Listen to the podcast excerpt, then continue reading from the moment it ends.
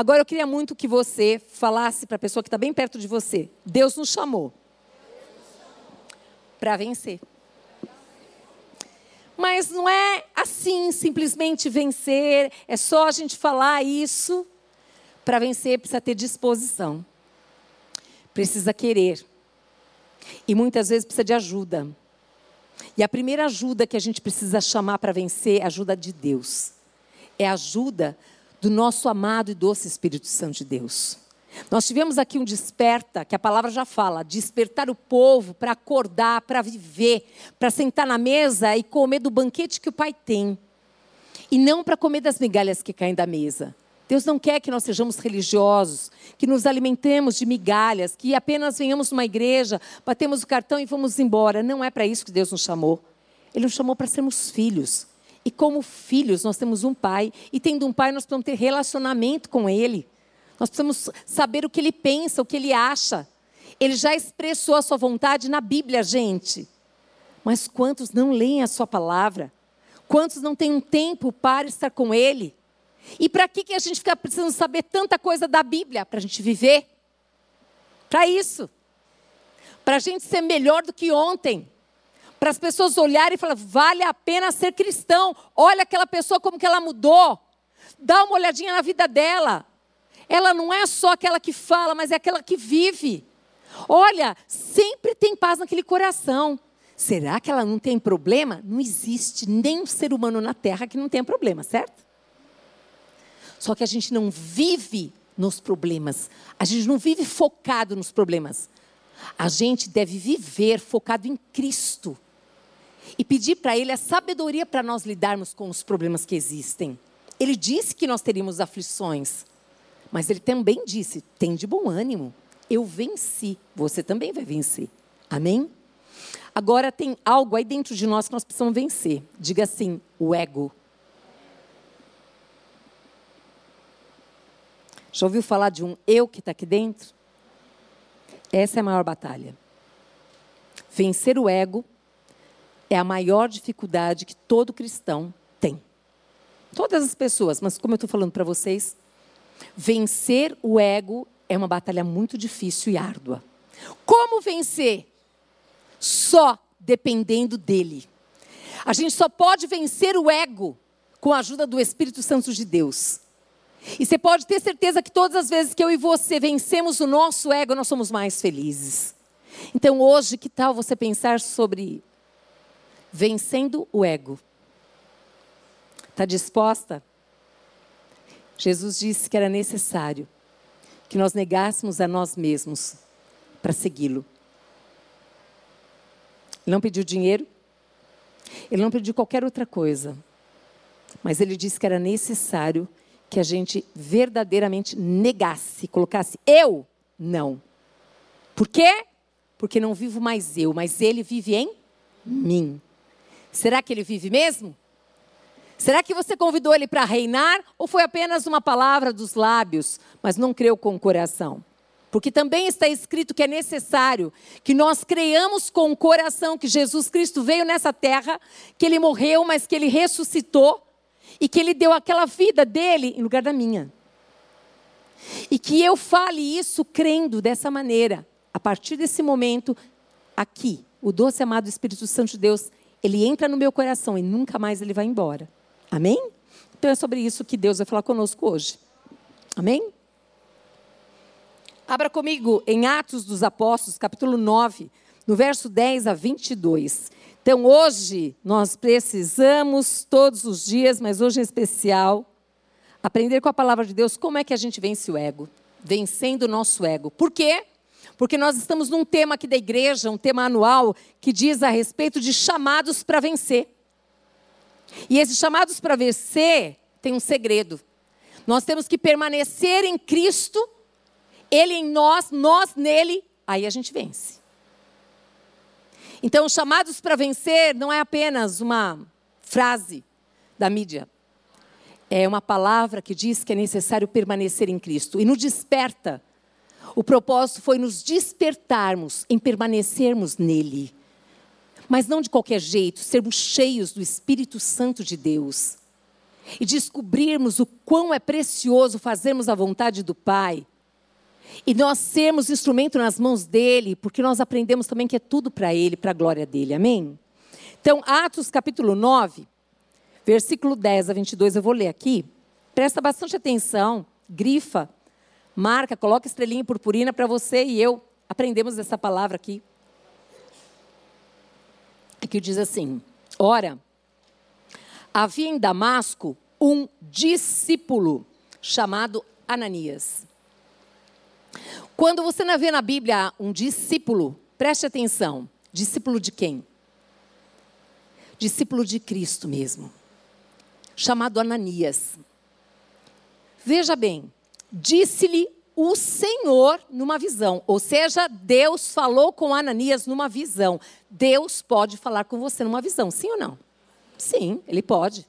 Ele é Deus. Disse assim: Ananias, ao que respondeu: Olha aqui, será que eu e você responderíamos assim? Eis-me aqui, Senhor. Então o Senhor lhe ordenou. Opa! Ordem não significa, significa que você tem a opção de dizer sim ou não. Ele deu uma ordem e ele espera que essa ordem seja cumprida. Mas você tem o direito de falar sim ou não. E aqui diz assim: o Senhor, dispõe-te e vai.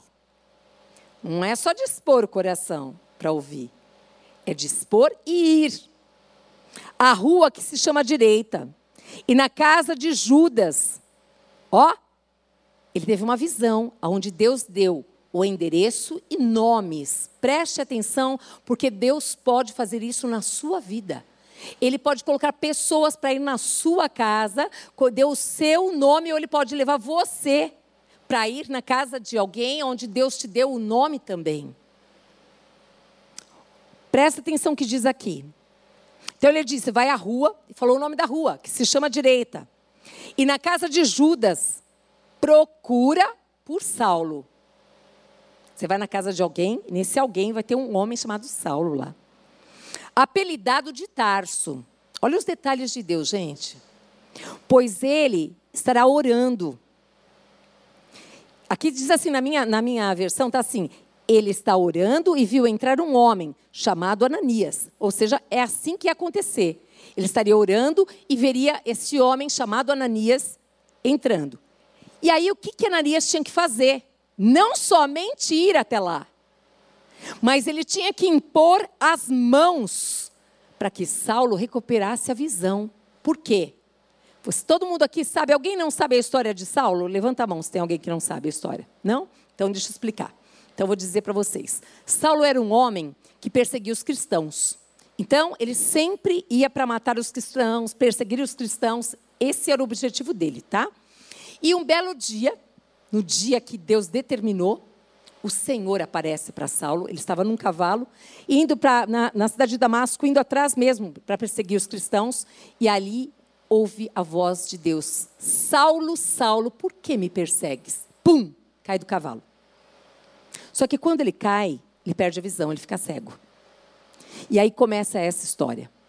Aonde estou resumindo, só para vocês entenderem. Então, Saulo era um perseguidor de cristãos. Esse era o nome dele antes, Saulo. Gravem isso, tá certo? Diga assim comigo: Deus morreu pela humanidade. Grava essa frase, hein? Grave essa frase, é importante. E aí, diz aqui, que este Saulo aqui que estava cego, tá? Ele foi parar na casa de quem? Deste homem aqui chamado Judas, na casa de Judas, tá? Então, vamos lembrar de Ananias? Ananias teve uma visão com esses dizeres. Ele tinha que se dispor. E na casa de uma pessoa que ele não conhecia, chegando na casa dessa pessoa, ele falou assim: Ei, eu estou procurando aqui por Saulo. E depois dele achar Saulo, ele tinha que fazer o quê? Impor as mãos sobre ele. Por quê? Porque ele estava cego. A primeira parte da pergunta é: se fôssemos nós no lugar de Ananias, o que faríamos? Pensa sobre isso. Isso pode acontecer nos dias atuais. Será que nós teríamos a disponibilidade de coração? E depois de coração, será que a gente obedeceria até o final? Pense sobre isso. E aqui diz então que ele tinha que impor as mãos. Ananias, porém, respondeu. Olha que Ananias respondeu. Senhor, de muitos, de muitas pessoas, eu tenho ouvido a respeito desse homem. Ó, Saulo estava sendo falado. Vamos lá. Quantos males que ele tem feito aos teus santos, as pessoas que são do Senhor. Ei, esse homem faz muito mal para muita gente. Eu estou escutando falar dele. Em Jerusalém. E para aqui, ele trouxe a autorização dos principais sacerdotes para prender todos os que invocam o teu nome. Ananias está falando com quem, gente? Você pode falar com o Senhor? Uhum, você pode. Você pode falar assim, ah, eu acho que você não está entendendo muito bem, não, né, João? Ou oh, acho que você não está entendendo muito bem, Senhor. Vou te esclarecer quem é esse Saulo. Esse Saulo, acho que você não sabe muito bem, mas o Saulo é um homem que ele fazia muitas coisas, muitos males. Inclusive, eu quero te dizer bem claramente aqui. Ele realmente persegue os cristãos. Inclusive, ele está com uma carta aqui para prender todo mundo. Qual será que era a intenção deste homem a falar isso? Eu pensei em muitas coisas. Depois eu vou comentar com vocês. Mas o Senhor lhe disse, ou seja, o Senhor ouve o que você fala? Sim ou não? Ouve. E até o que você não fala, ele também sabe. Antes de chegar à boca, ele já sabe o que você vai dizer. E ele diz assim: vai. Tipo assim, ei, não mudei nada, o seu discurso você falou, mas não mudou nada aqui não. O propósito é esse, vai. Vai porque este aí, o Saulo, é para mim um instrumento escolhido para levar o meu nome perante os gentios e os reis. Ou seja, Deus tinha um propósito. Ele tinha um plano. Ele não estava confuso, não. Deus não precisa que a gente dê ajudinha para ele, não, gente. Deus não precisa que a gente esclareça nada, não, gente. Ele sabia quem era o Saulo. O que significa isso? Eu não sei você, mas eu sei de mim. Quando me disseram, eu lembrei exatamente disso que eu já falei aqui. Olha, lá na igreja que eu estava, lá antigamente, há 24 anos atrás, Olha, amanhã venham porque vai estar o Paulinho Bang Bang. Quem é esse? Porque ele matou muita gente. Falei, eu vou vir ouvir esse homem? Você está louca? O pastor pirou. Como que ele vai trazer um homem que matou tanta gente aqui?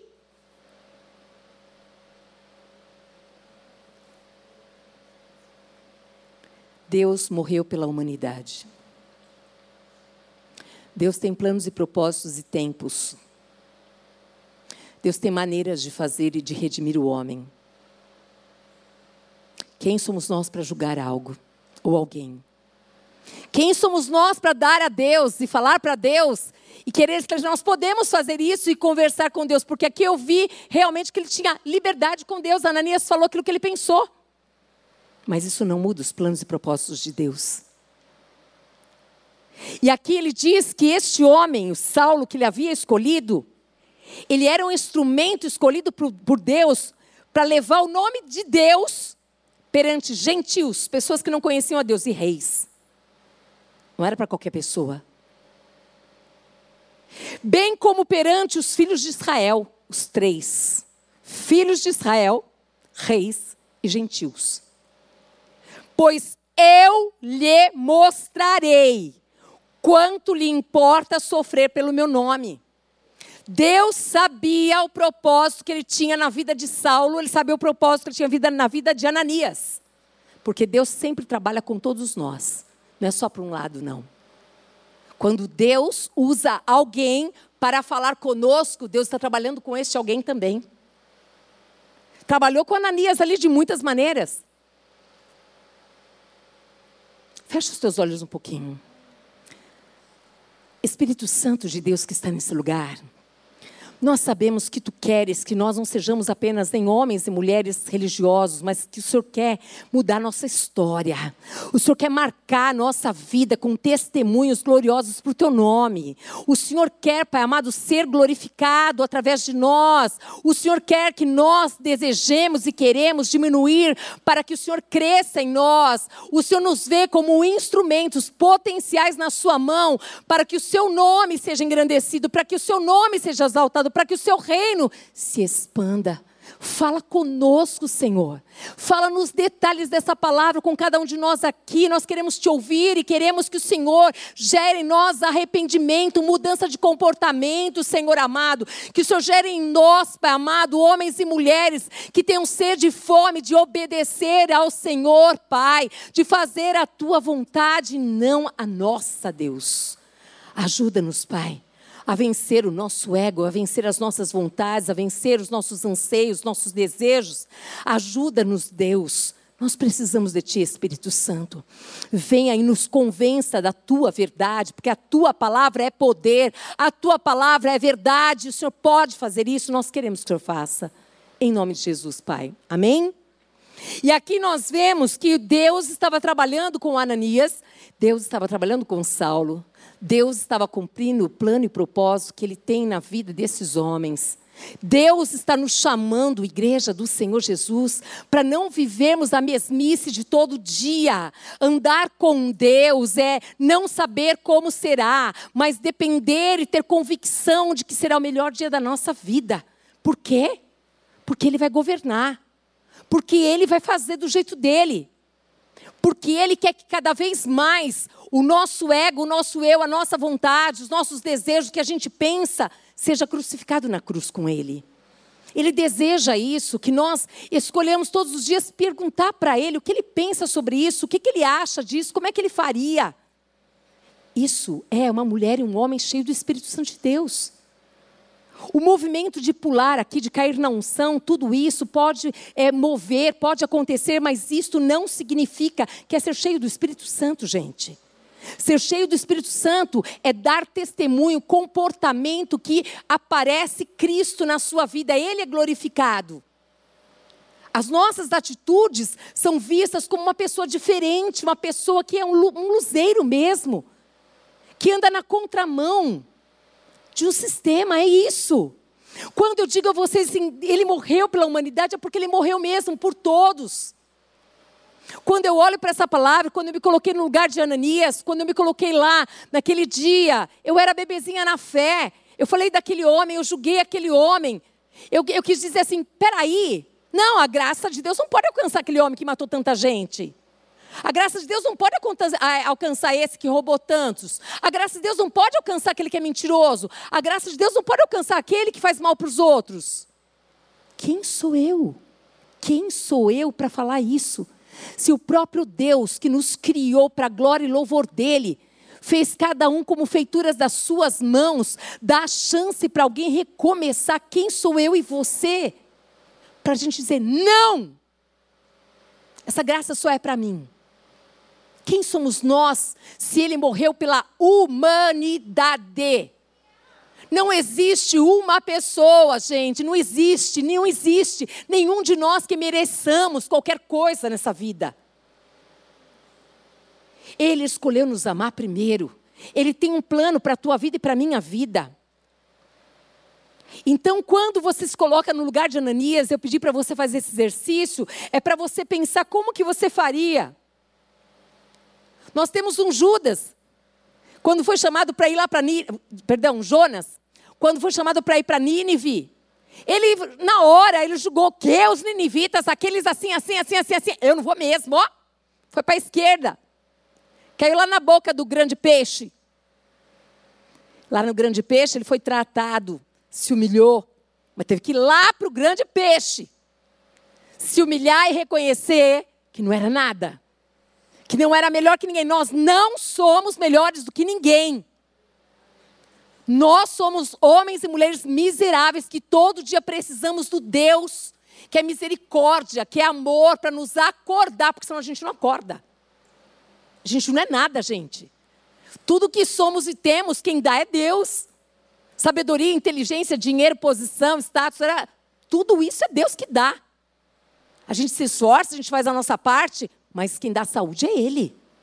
Saúde não é natural, gente. Saúde é sobrenatural. Agradeça todos os dias pela saúde.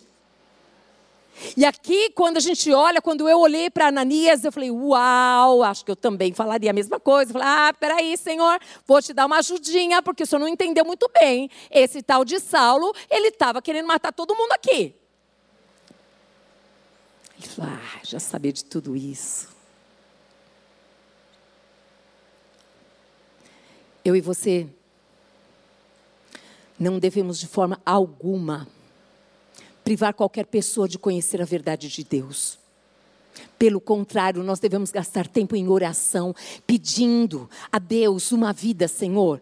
Eu quero que essa minha vizinha venha para Jesus. Eu quero que esse meu irmão, esse cunhado, essa cunhada, essa sogra, esse sogro. Gente, me dá um aperto no coração ver esses bancos vazios, sabendo que tem um monte de gente depressiva, angustiada. Gente que está adorando outros deuses, que estão perdidos por aí podiam estar aqui recebendo a palavra que cura, que liberta, que salva e transforma. Mas será que eu e você nós temos feito a nossa parte de orar e clamar e se dispor a ir e falar e oferecer, vamos comigo? Ah, não, se ela atrasar, eu não vou ficar esperando. Ah, se tiver pagar a condução dela, eu também não vou pagar. Muito folgada, né? Ah, para ir no meu carro, ah, ela tem mania de ficar comendo no carro, também não vou, não. Nada é teu e nada é meu. Agora imagina, 2024, um novo ano na tua vida onde você escolheu crucificar as suas vontades para fazer a vontade dele. Vai ser o melhor ano. Depende de você e de mim. E aqui nós vemos que esse Ananias, ele escolheu fazer a vontade de Deus. Ele escolheu andar na dependência de Deus. Ele não queria estar lá, não, gente. Você tem dúvida no texto que ele queria estar lá com Saulo? Não tem dúvida. Mas ele foi. E quando a gente vai e faz a vontade de Deus, não somente o outro é agraciado, você é muito agraciado, muito mais. Sempre assim. E aqui diz então, ó, quando o Senhor diz para ele, vai, e explica por quê. Eu achei demais Deus explicar por quê. Porque Deus fala assim, vai, acabou, menino. Está discutindo comigo ainda? Quantos pais falam isso? E não me pergunta por quê. Está resolvido, é assim. Aqui nessa igreja não tem disso. Nem mães, nem pais assim. Vai, porque este é para mim um instrumento escolhido. Eu que escolhi. Para levar o meu nome perante gentios e reis, bem como perante os filhos de Israel. Pois eu lhe mostrarei quanto lhe importa sofrer pelo meu nome. O apóstolo Paulo foi escolhido também para sofrer pelo nome de Cristo. Mas Deus olhou para o coração deste homem e viu que podia contar com ele. O que será que Deus tem visto no nosso coração? Será que Ele encontra disposição no nosso coração para servi-lo? Será que Ele encontra no nosso coração um coração que vai obedecer? Ou será que Ele encontra um coração cheio de desculpas para dar? E se Deus fizesse isso com a gente, hein, gente? Ô Senhor, hoje eu não posso não, eu não posso ligar para a pessoa, porque olha, tem muita gente para mim fazer, tem muita coisa para cuidar. Olha, Senhor, eu não posso fazer também essa visita, porque afinal eu tenho dez filhos, cinco filhos, tenho a casa para cuidar, tenho não sei o quê. Aí ele falava assim, olha, filha, é verdade, eu tenho uma multidão para cuidar, então eu não vou poder te abençoar, viu? Ele não faz isso. Ele é misericordioso, mas ele podia fazer assim. Ele escolhe não fazer. E eu e você? Desperta, igreja! Quatro dias fantásticos e maravilhosos. O que nós fazemos depois disso? Nós despertamos mesmo para esse eis-me aqui, Senhor. De verdade, de lábios ou de verdade? Estou em dó, meu pé não é meu, é seu. Vou lá na casa desse homem procurar pelo Saulo. É isso aqui, ó. Despertou. Foi. Ó, despertei, vou lá e não vou só fazer isso, não. Vou ter que impor a mão ou seja, eu tenho fé para acreditar que eu vou impor a mão e o cego vai enxergar. Por quê? Ele foi enviado por quem? Por ele? Ele foi enviado por quem? Deus, e Deus é responsável por aquele que ele fala. Deus é responsável quando Deus manda você e vá sem medo, sem dúvida alguma de que ele já preparou tudo, que você só vai ser um instrumento lá para glorificar o nome dele. Vai, pode ir. Ele já foi na frente e preparou todas as coisas. Já tinha preparado o coração, já tinha preparado tudo. Então, Ananias foi e entrando na casa, ele impôs sobre ele as mãos, dizendo: Está preparada aí? Porque ele disse. Quando eu li isso, eu falei: Ah, Senhor, eu não ia falar assim, não. Eu ia, mas eu não ia falar isso ainda, não. Saulo, irmão, ó, coração dele já havia sido mudado. Deus já tinha quebrantado o coração deste homem chamado Ananias. Deus já tinha movido o coração dele e fez ele perceber que Deus morreu também pelo Saulo. Deus também tinha um propósito na vida de Saulo. Eu não sei qual é a pessoa mais difícil da tua vida que você falar, essa vai ser impossível. Um dia, nunca, essa vai para o inferno direto. Essa agora, você vai fechar os olhos, nós vamos orar por ela. Pode colocar o nome dela agora. Senhor, eis-nos aqui cada um de nós, Pai. O Senhor conhece o coração de cada um de nós aqui. Eu quero começar pelo meu, dizendo, em nome de Jesus, sonda-me, Senhor. E vê se em mim caminho mal. Se eu me, me, sinto orgulhosa de mim mesma, se eu acho que eu sou melhor do que alguém, Pai. Limpa o meu coração, limpa os meus pensamentos, assim como, Pai amado, de cada uma dessas vidas que estão aqui, daquelas que estarão nos ouvindo, Senhor. Que em nome de Jesus Cristo nós possamos lembrar todos os dias, Deus que o Senhor não somente morreu por mim, por nós, Pai, mas por aqueles que ainda hão de vir, pela humanidade, Deus. Por isso eu te peço agora, Senhor, escuta, Pai. Senhor, ouve ou lê, Pai amado, querido Deus, no nosso pensamento o nome dessa pessoa, que para nós é impossível, Pai amado, querido Deus, mas nós sabemos que o Senhor morreu por esta pessoa e o Senhor deseja alcançá-la. Vem agora com a tua providência, Pai. Muda o nosso coração como o Senhor mudou de Ananias, Pai. Muda o coração dessa pessoa, Pai amado, alcança o coração dela para ti em nome de Jesus Cristo, meu Deus. Eu quero que nessa tarde o Senhor comece a mover o nosso coração com fé sobrenatural para acreditar, Deus, que essa pessoa será encontrada por ti neste momento, Deus. Que o poder de Deus a envolverá, Deus e que em nome de Jesus Cristo, Senhor amado, ela será tocada pelo amado Espírito de Deus, que a convencerá da verdade, Pai amado, e que ela se arrependerá dos seus pecados. E ela, Pai amado e querido Deus, se converterá dos seus maus caminhos, Jesus, e entregará a sua vida para que o Senhor seja Salvador e Senhor dela, em nome de Jesus. Amém? Amém. E aqui diz que Ananias, ele Peraí que eu perdi agora onde estou. Tá. Saulo, irmão, irmão, o Senhor me enviou. Ele reconhece e ele fala. Por quê, gente? É muito importante você ser revestido de autoridade. Quem que te enviou? O Senhor. Um dia, a Nazaré não está aqui, mas um dia que nós fizemos aqui uh, um chá de mulheres fora daqui, e naquele chá algumas pessoas se converteram ali. E entre essas pessoas, uma veio na segunda-feira, no culto aqui, foi logo em seguida do chá. Uma segunda-feira. E essa senhora nos procurou e ela disse: Olha, eu gostaria tanto de, de que vocês pudessem fazer uma visita na, nossa, na minha casa, porque o meu esposo já está depressivo há três anos numa cama e a situação assim, assim, assim, assim. Será que a senhora conseguiria ir? Aí eu falei: Meu Jesus, como é que vai ser isso? Aí eu nunca vou esquecer, porque a gente ia ter o feriado do dia 12 de outubro. Tinha até um evento, alguma coisa aqui na igreja, eu me lembro. Eu falei assim: olha, minha querida, minha agenda está lotada, só tenho feriado. Eu posso ir no feriado. Será que para você tudo bem? Ela falou: pode ser. Eu falei: então tá bom. Aí chamei a Nazaré para ir comigo nesse, nesse lugar. E aí nós, a gente costuma orar, jejuar para fazer essa visita, enfim. E aí o Senhor me deu uma palavra rema para este lugar, uma palavra rema. E aí quando nós chegamos ali, ah, eu falei assim, antes converse com seu esposo, veja se ele aceita que nós estejamos aqui na sua casa. E ela disse sim, ele aceitou. Então vamos. Aí nós fomos. Quando nós chegamos na porta, a coisa mudou. Sabe quando você abre a porta, mas você não quer que a pessoa entre? Tipo assim, você fala assim: olha, é o seguinte, ele falou que ele não vai descer mais. Aí eu falei assim: olha, ele vai descer. Ela falou: não, a senhora não conhece meu marido. Eu falei: não, eu não conheço seu marido, não, eu conheço meu Deus. Ele deu uma palavra: ele vai descer. Ela falou: Não, ele não vai descer, não. Aí você respira fundo, né? Então, ele vai descer, querida, porque o Senhor nos trouxe aqui. O Senhor deu uma palavra. O Senhor deu, gente. Quando o Senhor dá, você fica embaixo da palavra e você vai. E ela disse assim, quase que ela me pegava pelo pescoço naquele momento. Tipo assim, o marido é meu. E eu sei que ele não vai descer. Aí eu falei assim: podemos entrar? Aí nós entramos.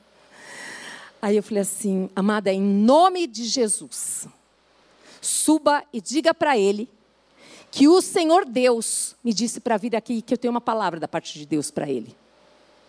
Ali ela falou: tá bom. Aí a Nazaré olhou. Eu falei assim: Nazaré, presta atenção no barulho. Agora o barulho de ossos vai começar a acontecer. Falei, se prepara, porque está começando a mover os ossos. A Nazaré olhava assim para mim. Falei, se prepara. Começou, gente, diante de Deus. Pá, pá, pá, pá. O homem descendo pela escada. Quando nós vimos, eu acho que ele tem uns dois metros de altura, diante de Deus. Vimos aquele homem, uma adolescente atrás. E aí ele estava vindo, e aí eu fui encontrar com ele aqui assim, a Nazaré aqui, a mulher aqui. E aí Fulano de tal, muito obrigada por ter nos recebido. Ali em pé, não sentamos não, mas o Senhor trouxe esta palavra. E ali falamos para ele a palavra. Enquanto estávamos falando a palavra, a adolescente dizia assim: Eu quero Jesus. Falei, Amém, querida, glória a Deus. Vou continuar com seu pai, depois a gente vai fazer essa oração. E aí terminamos a palavra ali, e ele falou: Eu também quero Jesus. Você pode dar um glória a Deus? Esse Jesus é para os dias de hoje. Ele quer usar a sua vida, a minha vida, a nossa vida, para que o reino dele se expanda. É isso que eu quero chamar a sua atenção, o desperta. É para nós despertarmos que o nosso Deus é um Deus vivo, gente. É um Deus que fala conosco, que nos direciona, mas que a gente, para ter experiências para contar, a gente precisa se dispor. É fácil a gente ir num lugar que a gente conhece? Não. Você sabe o que você vai encontrar? Não sei. Mas ele sabe. Ele já preparou. Eu preciso confiar que Ele está na frente, que Ele está cuidando de tudo. Sem Ele, eu não posso fazer nada, nem você. Nós não temos poder para convencer ninguém de nada, esquece isso, gente. Mas aqui está. Esse homem teve sabedoria, ele disse: Ó, Saulo, irmão, o Senhor me enviou a saber. Que Senhor é esse? O próprio Jesus que te apareceu no caminho. Olha como as coisas de Deus são claras, gente. São claras, não tem confusão.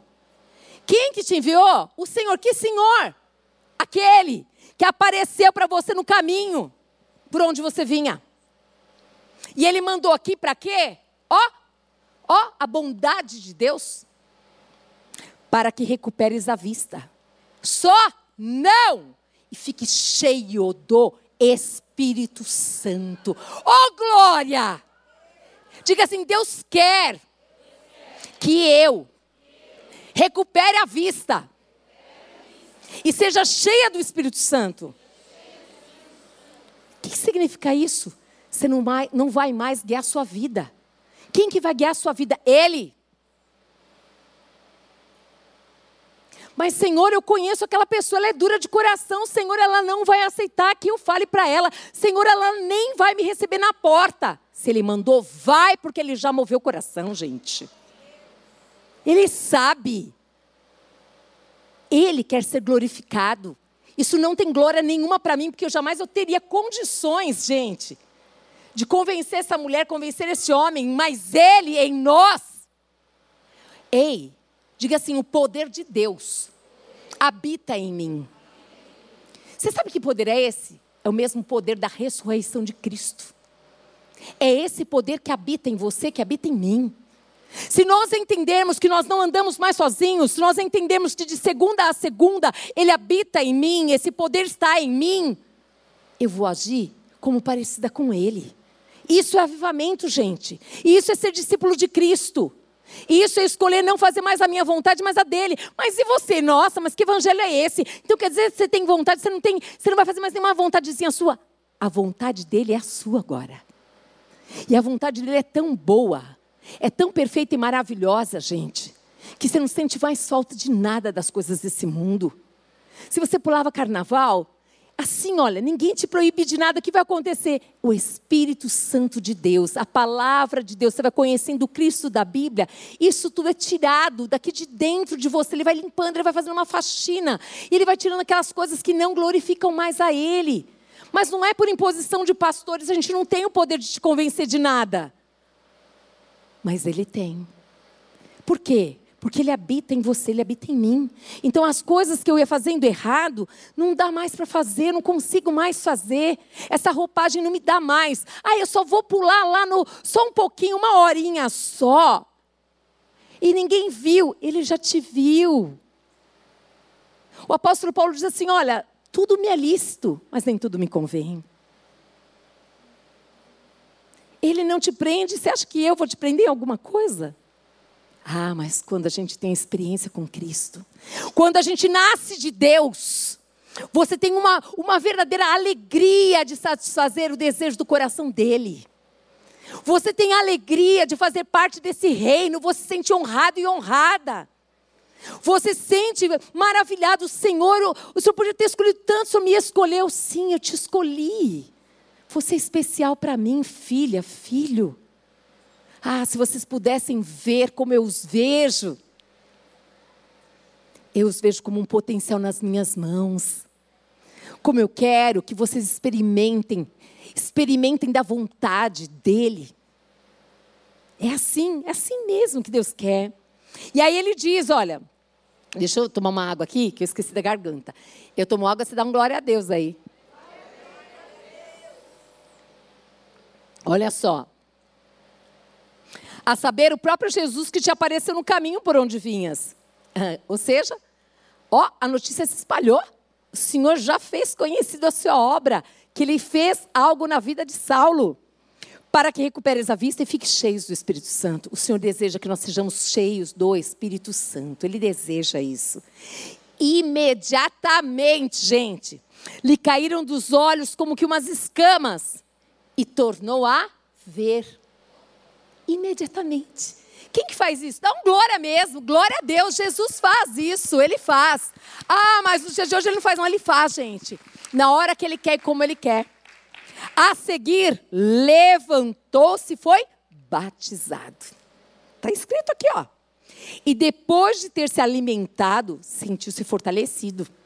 Deus cuida do corpo, Deus cuida do espírito, Deus cuida da alma. Por isso que eu estou falando para você esse quinto encontro de saúde da mulher não veio por um acaso. Veio porque um dia eu descobri que tinha uma alma. Porque eu achava só que tinha espírito e corpo. Anjos e demônios, mas não alma. Até que eu passei por muitas situações difíceis e minha alma ficou adoecida. E eu precisei ir buscar ajuda em psicólogos e também em psiquiatra. Eu quero dizer para você Deus dá sabedoria a profissionais. Deus verdadeiramente quer que nosso corpo, alma e espírito estejam alinhados com a sua vontade. Quanto mais nós estivermos saudáveis, nós poderemos ajudar outras pessoas. Não se feche para curas. Não se feche para a ajuda de um médico, de um especialista, de um psicólogo, de um psiquiatra. Não faça isso. Ah, então a senhora não crê que Jesus pode te curar? Nada disso, eu creio. E quando Ele quiser, pode curar. Mas enquanto Ele não me curou, eu fui dar passos. Eu dou passos e Deus faz a vontade dEle. É sempre assim na minha vida. Porque eu sei que quem dá sabedoria para cada profissional é o Senhor. Ele dá. Amém? E aqui levantou e foi batizado. E depois de ter se alimentado, eu falei tudo isso por quê? Porque ele cuidou do corpo aqui. Vocês perceberam? Ele cuidou primeiro do corpo, então permaneceu em Damasco alguns dias com quem? Com os discípulos. Ei, peraí, tá de brincadeira. O cara acabou de conhecer Jesus e tá lá com os discípulos que andaram três anos e pouco. Ah, vocês estão brincando? Não, tá de brincadeira. É a mesma coisa que eu estar trabalhando na minha empresa e eu, de repente, foi um combinado uma coisa ali e aparece uma pessoa, acabou de aparecer e ela entra e ganha a mesma coisa que eu, é isso? Lembra da vinha? Lembra das histórias da Bíblia? O nosso Deus, Ele dá dons, talentos, Ele chama, Ele convoca. Enquanto muitos estão enterrando os seus dons, os seus talentos e poderiam estar na ativa fazendo a vontade de Deus e a obra de Deus, estão retendo as bênçãos. Ele levanta outros. E ele coloca como se todos fossem agora, no mesmo tempo, com cada um com um propósito completamente diferente. E aí Deus trabalha com quem? Com todo mundo. Os discípulos falam: Ó, oh, como assim? Sabe aquela história assim? Você acabou de chegar, eu estou aqui ó, faz bastante tempo. Cuidado, igreja do Senhor Jesus. Para nós não fazermos isso aí fora, aqui na própria igreja. Eu estou nessa igreja há tanto tempo e você já está servindo? Como assim? Você é puxa-saco de não sei de quem. Cuidado com a sua língua. É um pequeno instrumento, mas que tem poder para abençoar, mas também para amaldiçoar. Cuidado, porque também são sementes que são lançadas e no devido tempo a gente vai colher. Cuidado. O Senhor tem poder para fazer isso mesmo. Para confundir a todos e colocar como se ele já fizesse parte de todos os discípulos ali. Mas por que, que Jesus não chamou ele lá atrás? Como discípulo? Porque ele tinha um propósito, um tempo diferente para ele. Por que, que você foi a primeira pessoa a ser chamada da sua casa e da sua família? Para dizer que foi a primeira? Não. Porque ele conta com seu coração para que eu e você demos testemunhos vivos de que Deus é vivo, de que Ele nos ama e Ele tem um plano na nossa vida. Isso significa o quê? Que maior é a nossa responsabilidade cuidado para agir com o seu irmãozinho como se fosse exatamente como ele é. Muito cuidado, igreja do Senhor Jesus. Ser cheio do Espírito Santo significa que é Ele à frente, nós atrás dele. Não mais a minha vontade, mas a vontade dele. Isso é ser cheio do Espírito Santo. Está dando para entender? Estou sendo clara? Amém. E aqui diz assim: está preparado aí? Primeiro ele foi lá, ó, permaneceu alguns dias com os discípulos, para os discípulos serem tratados no seu ego e para ele também ser. Deus está tratando com muitos egos aqui, gente. O primeiro, realmente, nós precisamos abrir mão de lembrar que nós não somos nada, mas que Ele é tudo em nós. Que a glória precisa ser dele e não nossa. E aqui diz que logo, ó a palavra logo aí, logo ele pregava. Meu Deus, como que pode? Aquela irmãzinha acabou de chegar e ela já sobe aqui para dar dízimos e ofertas. Como é que pode? Aquela outra já ora. Como é que pode? Aquela lá prega. Aquela já é amiguinha e ela vai levar o evangelho lá fora. É diferente? Não. E logo ele pregava por quê? Por quê? Dependência de Deus. Disposição para depender de Deus. Disposição para fazer do jeito de Deus. E logo pregava onde? Nas sinagogas, porque ele era judeu, gente. Se alguém sabia o que era ser judeu, era esse homem. Se ele sabia o que, o que, o que rolava nas sinagogas, como é que era lá, era lá. Mesmo que o Senhor ia usá-lo. Eu não sei de onde você veio, eu sei de onde eu vim. E eu sei aonde Deus quer nos usar.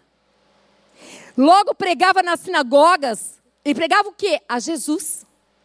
Afirmando que esse é o Filho de Deus, é afirmando, não é colocando em dúvida. E eu e você, será que nós pregamos para as pessoas falando que Jesus é o Filho de Deus? Será que nós temos falado que esse Deus que a gente, a gente crê é um Deus que é vivo?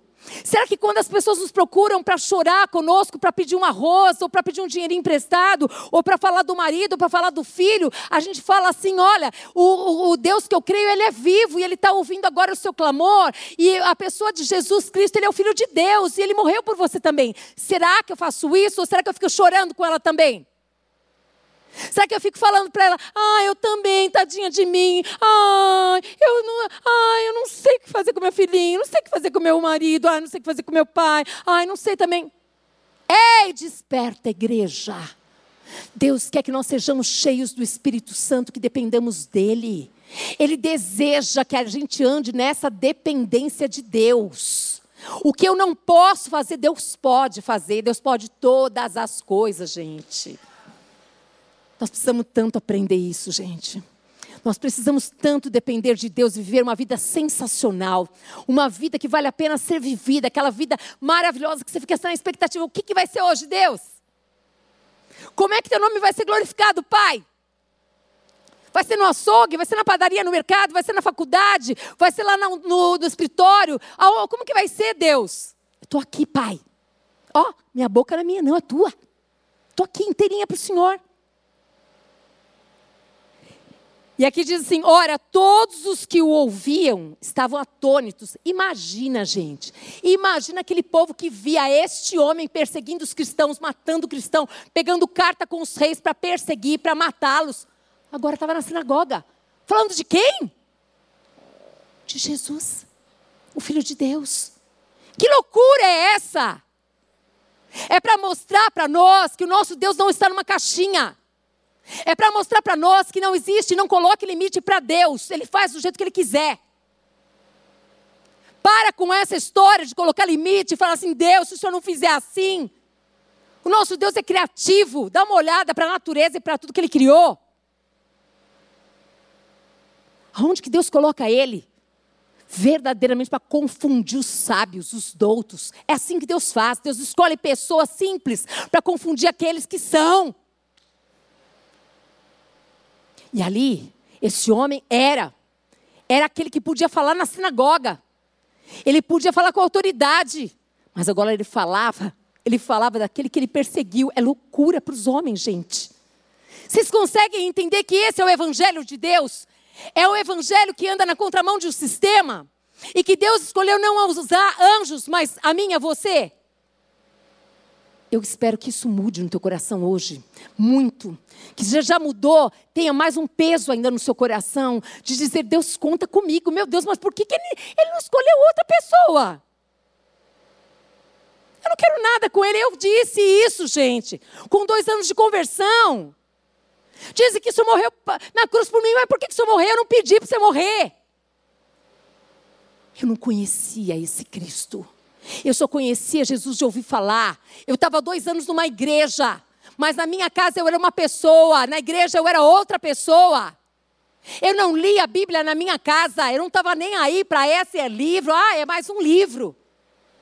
Mas um dia, um dia, um dia eu falei: Deus, eu quero te amar como essas pessoas te amam.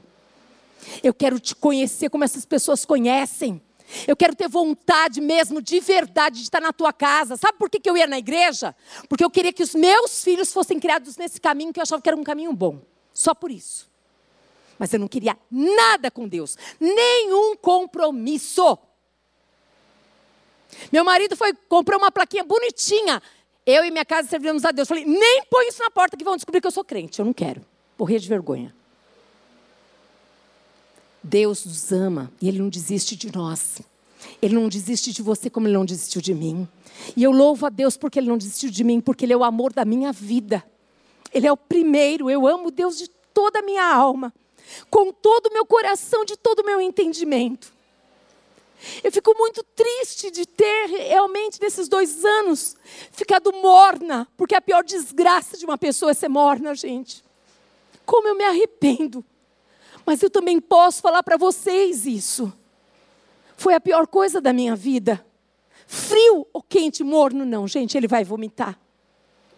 E aqui nós vemos esse homem aqui, esse homem que se chamava Saulo pregando nas sinagogas a Jesus, afirmando que ele é o filho de Deus. Todos os que ouviam estavam atônitos e diziam: não é esse o que exterminava em Jerusalém os que invocavam o nome de Jesus, ele ia matar. Eles lá em Jerusalém, ele pegava a carta para matar a gente. Olha só, os que invocavam o nome de Jesus, e para aqui veio precisamente com o fim de os levar amarrados aos principais sacerdotes, Ué, não era ele que não só matou em Jerusalém, mas ele veio aqui para Damasco para pegar esses aqui e levar lá para os principais sacerdotes? Não é ele? Eles começaram a ficar atônitos. Como assim? É assim que Deus faz. É assim que Deus faz muitas vezes. Ele confunde. Saulo, porém, mais e mais se fortalecia. e confundia os judeus que moravam em Damasco. Ó, põe estrelinha purpurina nessa palavra agora. Demonstrando que é que Jesus é o Cristo. Ele demonstrava. Aqui fala que Saulo ele tinha sede, fome de Deus. Cada vez mais ele se fortalecia nisso. E eu e você, gente. Será que nós temos fome e sede de Deus em 24 horas do dia? Quanto tempo você gasta com Ele? Quanto tempo você gasta meditando na Sua palavra? Quanto tempo você gasta cantando hinos, louvores, adorando a Deus? Quanto tempo você gasta? O que sai da sua boca edifica a vida das pessoas ou leva ela para o buraco?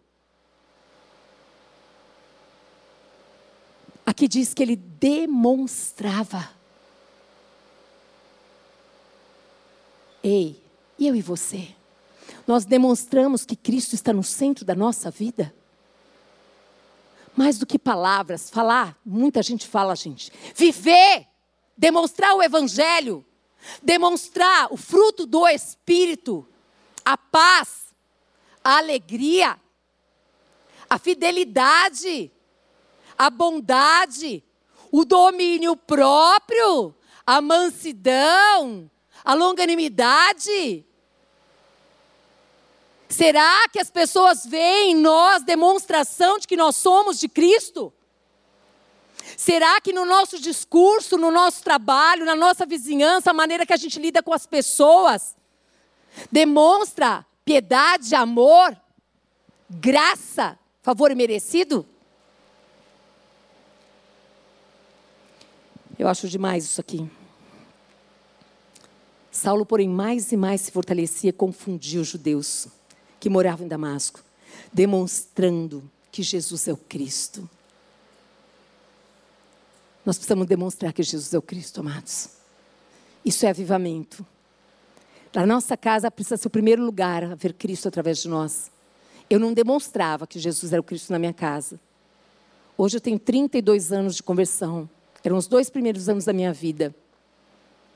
Começando na minha casa, não demonstrava. No trabalho, também não demonstrava. Mas quando verdadeiramente a gente nasce de Deus, nasce de Deus. Agora, verdadeiramente, não é, não mais o meu eu impera na minha vida, mas Ele é o centro da minha vida, é Ele quem governa. É Ele, é Ele que ao acordar eu lembro que Ele está comigo e eu pergunto: o que o Senhor quer que eu te faça, Deus? O quê? Ah, mas eu não consigo ouvir a voz dele. Só se coloca à disposição dele Coma desta palavra. Ele sabe como se revelar a você. Come dessa palavra, conheça, leia os evangelhos, mas leia desse jeito que eu estou falando. Leia um capítulo por dia meditando e falando: peraí, Jesus, como é que é? Jesus acordou com a intenção: hoje eu vou lá para Samaria. Hã? Ah, oh, Jesus, como assim? Samaritano não lidar com judeu, não vai não. Ele falou: vou, eu vou.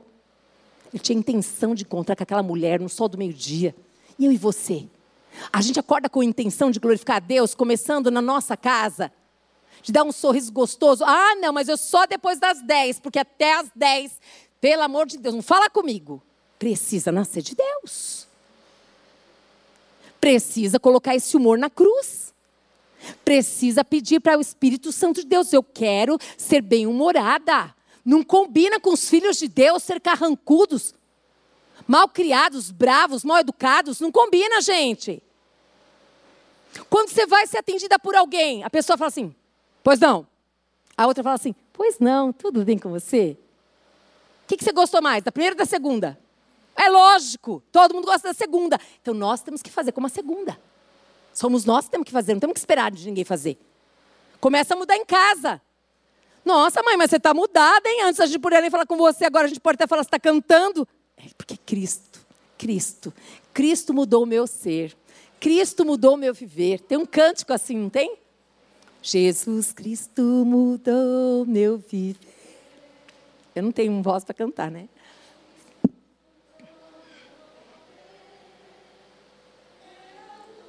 Que ilumina o meu ser. Jesus Cristo mudou meu viver. Uh! É isso. Ele muda o nosso viver. Ele mudou o viver de Saulo, gente. Mudou. Imagina o homem agora. Tá andando com os inimigos dele. Hã? É, aquele que ele perseguia, que era inimigo dele. Ou seja, é possível viver aquela palavra que diz assim: olha, é para você. Eu sempre confundo se é amar ou se é orar. Bom, é para amar o inimigo, é para orar pelo inimigo, é para aqueles que te perseguem. É possível orar, né? É possível. É possível. Agora esse homem está lá falando desse Jesus. Ele está defendendo esse povo. É possível nós sermos assim também. É possível haver uma mudança no nosso viver, uma transformação. Isso é avivamento, gente. Isso é vida cheia do Espírito Santo. Isso é transformação de vida, de mente, de ser. Então eu quero muito, muito, muito que você veja que o nosso Deus é um Deus de propósitos e que verdadeiramente, cada vez mais, o nosso Deus vai cumprir os propósitos, amados. É só uma questão de tempo. Se coloque à disposição para ser o que Deus quer que você seja. Fala, Deus, eu quero acreditar mesmo, Pai. Eu quero acreditar mesmo que lá no ventre da minha mãe o Senhor já tinha um plano na minha vida. Eu quero ser tudo aquilo que o Senhor planejou. Por quê? Por que, que eu posso falar assim, com essa convicção? Porventura Deus teria uma vontade ruim para nós? Nunca. Nunca. A vontade dele quer boa, perfeita e agradável. Se eu sei que é boa, perfeita e agradável, por que, que eu fico guerreando aí comigo mesma? Por que, que eu fico deixando esse ego mandar em mim? Porque eu fico fazendo as minhas vontades, esquecendo de consultar aquele que sabe o que eu sou e o que ele quer que eu seja. Aquele que tem um plano e um propósito na minha vida. Por quê? Diga assim: o chamado nos transforma transforma, amados. Quando Deus, quando nós temos esse encontro com Deus, Deus vai transformando o nosso viver, o nosso pensar, as nossas emoções. Deus vai transformando a nossa história. E cada vez mais você vai sendo melhor do que ontem. Você vai enxergando para aquelas pessoas que são encardidas com os olhos de Deus. Você já até dá sorriso, por quê? Porque você não enxerga ela agora, você enxerga ela transformada pelo poder de Deus. Entende? Aquela pessoa que te persegue na sua casa, aquela pessoa que não deixa. Hoje mesmo eu recebi uma, uma mensagem de uma pessoa colocando uma situação tão difícil, tão difícil, tão difícil. E o exercício qual é? Comece a chamar a existência o que não existe. Isso é fé. Deus quer que a gente ande pela fé. E andar pela fé é chamar a existência que não existe. É começar a falar: ei, nossa, verdadeiramente meu filho é curado. Nossa, que lindo, meu marido transformado, indo comigo para a igreja. Nossa, o meu marido, que é munheca demais, demais, demais, abençoou, comprou comida para aquela família. Nossa, eu estou vendo a minha filha, que era assim, assim, assim, vivendo assim agora, falando: Ô oh, mãe, vamos orar comigo. Olha, vamos abençoar a pessoa ali. É isso. Isso é ser cheio do Espírito. É você viver pela fé, é você chamar a existência essas coisas. Deus tem poder. Deus sabia que ele podia contar com Ananias. Deus sabia que ele podia contar com Saulo. Deus sabia que a hora certa. Ah, mas eu sou 30 anos, 30 anos que eu sou convertida e ainda o meu marido, a minha cunhada, o genro, a nora, não sei quem, não se converteu. Não desiste. Deus não desiste de ninguém. Não desiste de ninguém. Nós não podemos desistir. Amém? E aqui diz também. Ai, gente, é tanta coisa, mas eu vou ter que pular algumas coisas aqui. Hum. O poder de Deus que habita em nós faz nós acharmos sentido em quê? Em dar o nosso tempo a alguém que muitas vezes é desprezado seja pela sociedade, seja pela família, seja por amigos, parentes, não importa. Você começa a achar sentido, você começa a achar alegria, você começa a achar. Você começa a amar o que Deus ama, gente. Deus ama as pessoas. Deus ama a humanidade. Você começa a ver, quando você, o poder de Deus que habita em nós, faz a gente achar sentido também em visitar alguém que muitas vezes te desprezou. Você fala, tá de brincadeira. Você vê sentido, sabe por quê? Porque ele vai ser glorificado na sua vida. Porque a pessoa não imagina que você vai. Sabe, amados, esse poder de Deus que habita em nós, ele faz a gente achar sentido em a gente ser usado para curar alguém. Ali Ananias não falou que ele tinha poder, que ele tinha dom de cura, apenas falou que ele obedeceu a Deus e que Deus mandou ele impor as mãos e a pessoa foi curada. Você começa a dizer: Não, eu não posso fazer nada, mas se Deus está mandando eu fazer, eu vou fazer porque Deus vai fazer, pela misericórdia através de mim. Percebe? Aqui também o poder de Deus que habita em nós faz acharmos sentido em se alegrar quando a gente vê alguém crescer, quando a gente vê alguém com sucesso, alguém conquistando algo, alguém sendo discípulo de Cristo e a pessoa crescendo e ela florescendo nos dons. Não tem mais inveja, não tem mais ciúmes, gente, não tem mais. É Deus em nós, a gente se alegra, a gente começa a ver como Cristo vê, e Ele se alegra com isso. Percebe quantas coisas mudam? Mas eu quero voltar agora para o apóstolo Paulo de novo. Como que o apóstolo Paulo ficava com as pessoas falando, mas esse aqui não é aquele Saulo lá, aquele lá que matava os cristãos, aquele que perseguia. O que eles falavam não eram mentiras, eram verdades. Mas incomoda ou não incomoda? Mas o que, o que, que o apóstolo Paulo, como que ele fazia? É lindo demais a gente ver que quando a gente nasce de Deus, existe uma crescente na nossa vida de maturidade cristã. Por isso que a palavra de Deus diz assim: olha, você tinha a fase de ser menino, mas agora você está mudando de fase. Você está indo para um outro lugar. Eu não sei se está calor, mas aqui está um calor que parece que eu vou morrer de tanto pingar. E aqui eu quero que você abra comigo só um pouquinho aqui, ó. Nós já estamos terminando.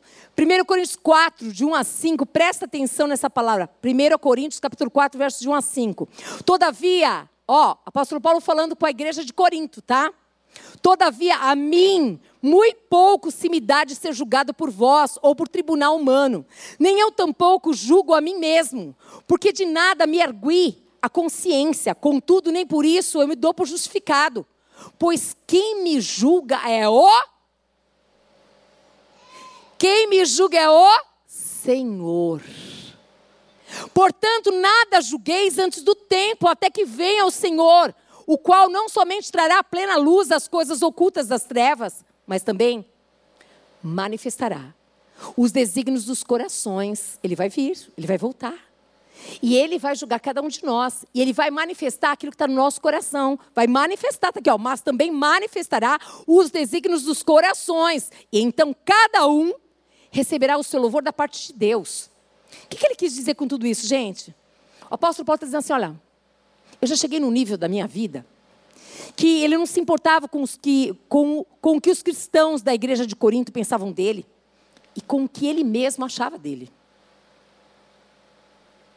A intimidade com o apóstolo Paulo, cada dia mais, ele era Saulo e aí ele recebeu um novo nome, Paulo que é o nosso apóstolo Paulo. Todo mundo fala, ó, oh, Paulo, não sei das quantas. Então, se eu te contasse a historinha que ele era o matador primeiro, que ele matava todos os cristãos, que ele não sei o que, não sei o que lá. Aqui, ó, as lindinhas ali, ó. Lembra quando eu comecei a falar? Então, você sabia que era esse homem? Ó, agora é o apóstolo Paulo. Quem ele era? Ele era um Saulo, matador de cristãos. Ele era um cara que perseguia os cristãos. Olha, o que, que significa isso? Uma transformação, uma metanoia, uma mudança de mentalidade, de vida, de comportamento, manifestação da glória de Deus. Percebe que isso é possível acontecer? Para aquele que nasceu de Deus. Para aquele que nasceu de Deus, imaginem, gente, aonde Deus, onde o Senhor preparou ali, começando ali, pelos seus irmãozinhos judeus. Depois foi se estendendo para os gentios. Depois ele ia para os reis. E aí está tudo escrito aqui. E hoje ele nos ensina. Aquele que um dia foi matador, isso chama-se graça.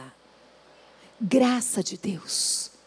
Então nunca mais diga é impossível aquela pessoa ser encontrada. É impossível aquela pessoa se converter. Não existe nada impossível para Deus. Nada impossível para Deus. Basta você crer e começar a orar e chamar à existência aquilo que existe. E aqui o apóstolo Paulo ele diz, olha, Em seguida, ele afirma assim: ó, embora eu esteja consciente de que não há nada contra mim, nem por isso eu me justifico. Ele começou a perceber que o que as pessoas diziam, que o que ele pensava, a consciência dele, nada disso justifica. Hum. Ou seja, Paulo estava dizendo, mesmo que a consciência dele esteja limpa, isso não o torna inocente. Gente, como que chama? Ah, Hitler. Hitler. Hitler tinha a consciência limpa, gente. Ele achava que ele fez um bem para a humanidade, fazendo tudo que ele fez. Aquilo mantém ele inocente? O apóstolo Paulo queria dizer para nós que agora não importava mais o que, o que as pessoas da igreja de Corinto diziam a respeito dele. O que, que ele achava dele mesmo também não importava mais. Porque o que importava era o que Cristo pensava dele. O que importava era isso. Paulo lhe diz que ele descobriu um segredo. O julgamento dele já está encerrado, acabou. Não vou mais me ficar gastando tempo de ficar me julgando. Olha o ego, gente. Olha o ego, a consciência. Quantas vezes as pessoas ficam ali colocando culpas, pesos em si. Ah, mas porque eu não fiz? Ah, porque acabou. Não fez, foi passado. Passado não volta. Agora vai e não peques mais. Toma uma posição. Eu era religiosa dois anos pior desgraça da minha vida. Ali eu me converti. Eu nasci de Deus. Ali a minha história começou a mudar, mas eu tive que tomar uma posição. Aqui nós vemos exatamente que o apóstolo Paulo ele colocou o julgamento dele já estava encerrado, o processo foi concluído. É o Senhor quem julga. A opinião de Deus é a única que interessa para ele. Por quê? Porque ele, passava tempo com Deus. Ele sabia, Deus tinha colocado no coração dele o que ele tinha que fazer. Ele sabia o que ele tinha que fazer e agora o que mais interessava é alegrar o coração de Deus. Quando a gente tem que fazer uma escolha todo dia na nossa vida, viver para nós mesmos ou viver para Cristo. Esther, aquela mulher que foi escolhida também por Deus, chegou um momento da vida dela que ela mesma disse, não, Esther não, não, Esther sim, Esther sim.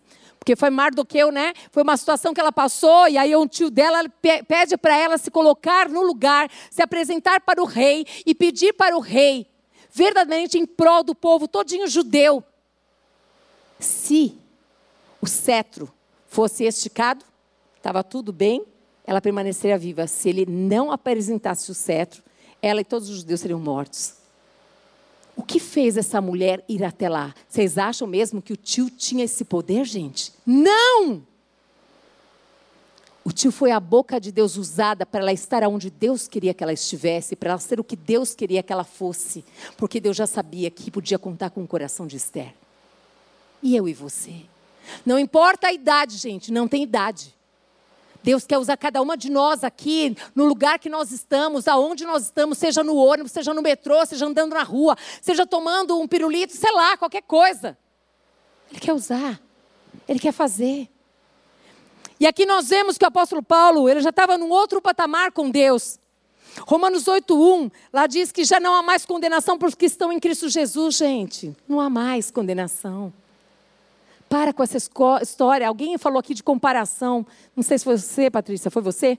Quantas vezes nós perdemos tempo ficar comparando nós com os outros, esse negócio aí da, da Instagram, sei lá o quê, essas redes sociais. Um, ai, uma olha para o cabelo da outra, ai, olha para não sei o quê, olha para não sei o que lá. Ó, um conquistou o carro, outro conquistou a bolsa, outro conquistou não sei o quê. Por que você não gasta tempo com a palavra? Por que você não gasta tempo dando atenção para pessoas que estão precisando de um ouvido, para alguém ouvir? Por que você não gasta tempo para você conhecer o Cristo da Bíblia e você meditar nessa palavra? Você vai ser transformado por ela. Para de ser doente. Muitas pessoas gastam tempo nas redes sociais e estão atormentadas, estão adoecidas com as comparações que são feitas. Nós precisamos mudar esse ego que é insatisfeito, é insatisfeito, vive insatisfeito, parece que a gente precisa fazer, fazer, fazer, fazer, fazer, fazer para a gente ser alguma coisa. Você já é. Eu sou filha amada de um pai maravilhoso, de um pai todo-poderoso. Precisa mais, mais, mais do quê? Provar o que para quem? Tem gente comprando, comprando sem ter dinheiro, fazendo contas absurdas. Marcas que não sei nem, nem sei ler, não sei nem falar nome. E as pessoas nem veem, nem olham. Eu sou uma delas, não olho. Se tiver com a marca não sei das quantas, fia, você pode usar o que você quiser, porque eu não sei nada dessas marcas. Agora, se você tiver um coração suprido por Cristo, se o seu ego for cheio, cheio, cheio da vontade de Deus, você vai ser a pessoa mais feliz da terra, ninguém vai te segurar, não vai ter idade, não vai ter idade para te segurar. A tua alegria vai ser uma alegria que independe da circunstância. Independe da cor da pele, do cabelo, independe da gordura, da altura, da... depende de tudo isso. O apóstolo Paulo chegou num patamar que agora as pessoas, as comparações não interessavam mais para ele. Ele sabia que ele ia ser julgado por Cristo, então quem ele queria? O que, que ele queria fazer a vontade dele? Porque viver para ele, gente, é a melhor coisa que tem. Fazer o que ele quer é a melhor coisa que tem. Mas eu não sei falar direito, também não sei, gente. Vocês não têm noção. Eu lido com pessoas que falam da Bíblia num, num português que eu nem sei falar para vocês. De frente para trás, de trás para frente, usam os termos do grego, do hebraico. E eu não sou essa pessoa, gente. Eu sou assim. Deus me fez assim. E se eu preciso ser mudada e transformada, cada dia Ele está fazendo, porque eu me coloco na disposição dele para fazer. Mas se eu for gastar tempo ficar comparando títulos, essas coisas, eu não estaria aqui, gente. Eu estaria na minha casa doente, porque não dá, enlouquece. Não faz isso com você, não faça isso. Não alimente um sistema doentio como esse. Mas peça para Deus, eu quero ter um espírito de contentamento, eu quero ter uma vida onde verdadeiramente eu sou feliz com o que eu sou, com o que eu tenho, com o que eu faço. O que vier lucro. Percebe isso? Já estou terminando. O Senhor nos chama de filhas amadas, filhos amados. Ele diz que Ele se agrada de nós, meu Deus do céu. Mas a minha mãe, eu nunca consigo agradar a minha mãe. A sua mãe é a sua mãe. A sua mãe pode ter conhecido Cristo, como pode não ter conhecido Cristo. Ela tem as lutas e pelejas dela. Mas se você tiver um coração suprido em Cristo Jesus, você vai dizer para ela, mãe, como eu te amo. Ah, mãe, você é a melhor mãe. Não podia ser outra, não, mãe. Percebe como muda a história? O apóstolo Paulo foi para um patamar que verdadeiramente o que importava era Cristo na vida dele. Nós sabemos que é uma longa jornada para a nossa vida, para a minha vida também é.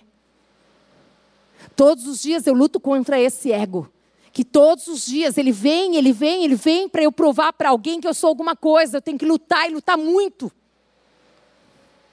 E eu preciso negar mesmo muitas coisas e falar: Deus me ajuda, porque eu quero, eu quero, eu escolhi te agradar. Não é porque eu tenho que prestar contas, não, para as pessoas humanas dessa terra. Eu faço isso e eu amo ter pessoas, autoridades das quais eu, eu, me, eu, eu presto contas. Não há problema nenhum com relação a isso, mas não é essa a minha motivação. A minha motivação é agradar o coração daquele que me escolheu. Aquele que, mesmo quando eu não queria nem saber dele, ele continuou insistindo na minha vida. Por que tudo isso? Por que essa palavra hoje? Porque verdadeiramente o mesmo Deus, o mesmo Deus que fez uma obra sobrenatural na vida de Saulo quer fazer na minha vida e na sua. Só que tem uma diferença: Paulo escolheu obedecer se entregar, se render completamente à vontade dele, de Deus, e fazer. E fazer a vontade. Tinha lutas, muitas. Ele falou, está escrito aí. Ó, oh, o que eu quero.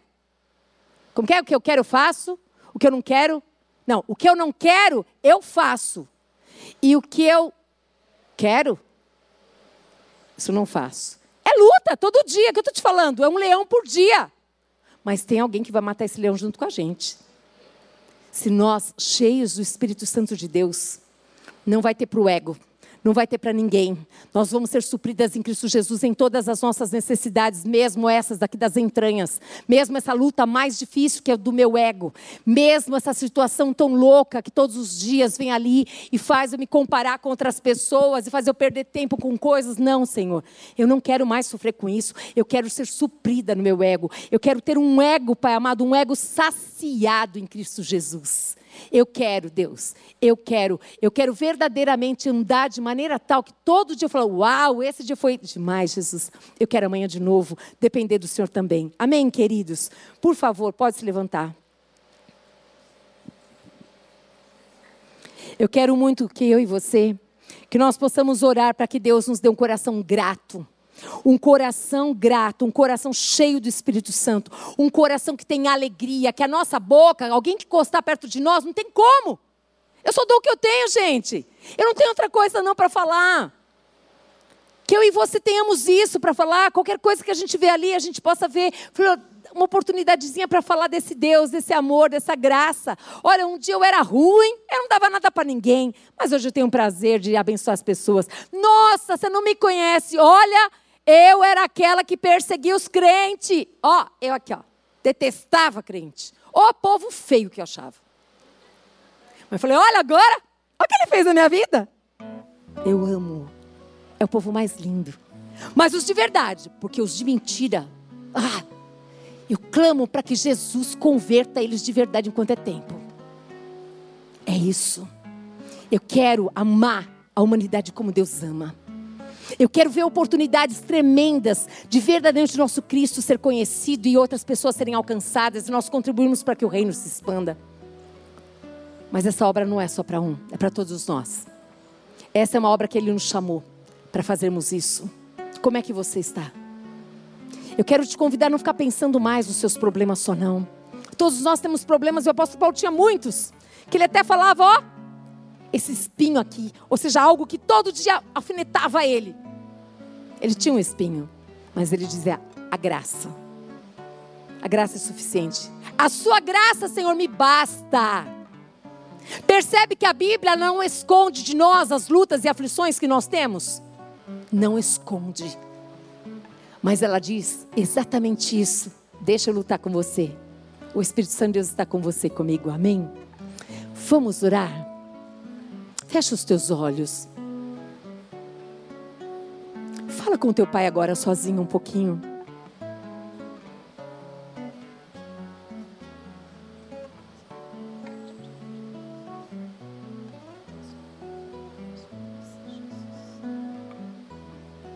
Pai, Pai nosso que está nos céus, hum.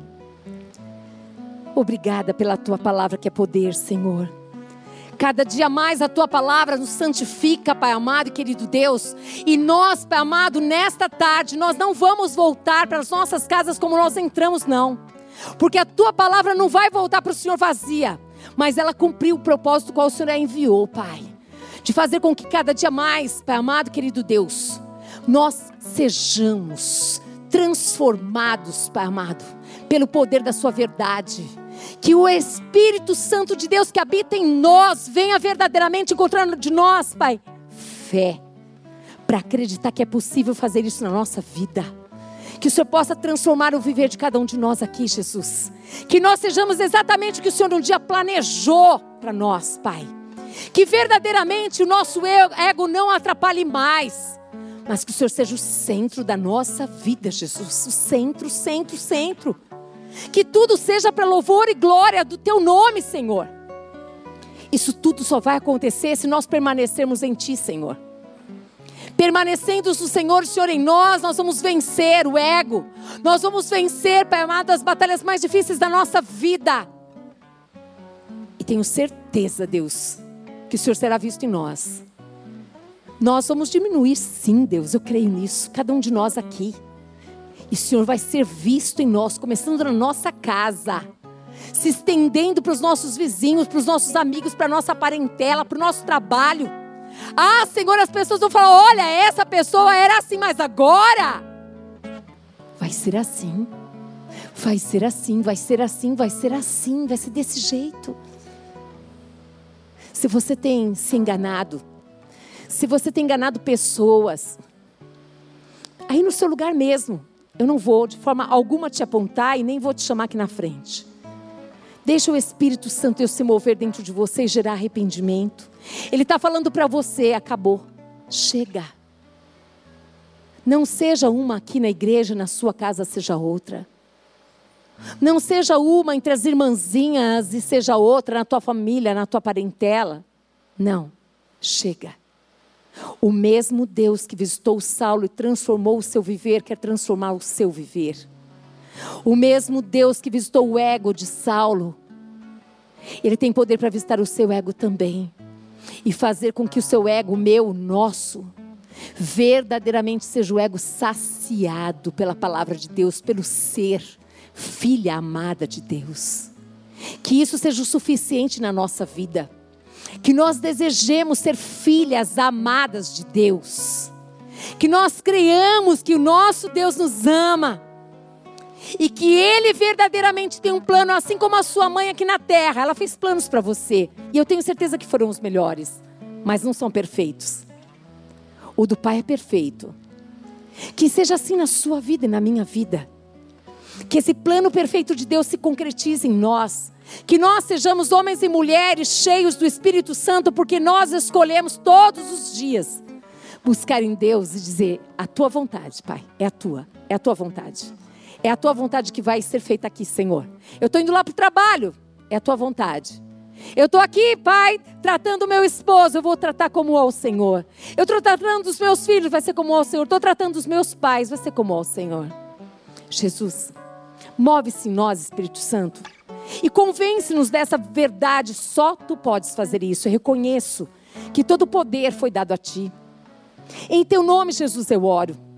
Em teu nome, Jesus, eu creio, Pai amado, nas mudanças de comportamento. Eu creio nas mudanças, Pai amado, que Deus que o Senhor fará na vida daqueles que buscam ao Senhor, aqueles que pedem ao Senhor. Eu creio no poder, Pai amado, de Cristo, Pai. Eu creio que o Senhor tem poder, Pai amado, para sarar, Pai amado, aquele que está enfermo. Eu creio que o Senhor tem poder, Pai amado, para curar, Pai amado e querido Deus, para restaurar, Pai amado, histórias, planos, maravilhas. O Senhor tem todo o poder, Deus tudo, tudo está, Pai amado, em Ti. E esse poder opera, Pai amado, aqui. E é nesse poder que seja o seu filho completamente restabelecido nas suas emoções, no seu físico, nos seus pensamentos, nas suas memórias, nos seus sentimentos, Pai. Seja nesse poder completamente restaurado que os planos de Deus na vida dele se concretizem, aqueles planos que o Senhor deu desde o ventre da sua mãe, quando ele foi chamado, escolhido por Deus seja completamente, completamente realizados. Em nome de Jesus, porque está escrito na tua palavra: aquele que permanece na videira, Pai, e esse homem permanece na videira. O Senhor diz que o Senhor diz assim: olha, pode pedir o que quiser, eu darei. E ele pede: seja feita a tua vontade na vida dele, como é feito nos céus, Pai. Em nome de Jesus. Em nome de Jesus. Amém. Aleluia. Glória a Deus, Deus te abençoe, viu, querido, em nome de Jesus. Ainda continue no seu lugar, feche os seus olhos ainda. Se existe alguém aqui que nunca entregou a sua vida para Jesus e disse assim: Olha, eu quero, eu quero, eu quero verdadeiramente conhecer esse Cristo, eu quero que Ele mude a minha vida. Ou eu já fui de Cristo, eu já, é, eu era que nem a senhora, pastor, eu era uma coisa lá na igreja e lá na minha casa eu era outra. Você está aqui, não precisa ficar com vergonha, não. Um dia eu fiz isso mesmo. Eu saí do meu lugar e contei para todo mundo. Eu era, mas eu não sou mais. Deus mudou a minha vida. Ele pode mudar a sua vida. Se você está aqui nesse lugar, quer entregar a sua vida para Jesus, vem aqui. Eu quero orar por você. Tem alguém aqui que quer entregar a sua vida para Jesus Cristo? Não? Então nós vamos orar. Que a graça do Senhor Jesus Cristo, o amor do Deus Pai, que as doces consolações do Espírito Santo de Deus seja sobre a sua vida, sobre a sua família, em nome de Jesus. Deus te abençoe, em nome de Jesus.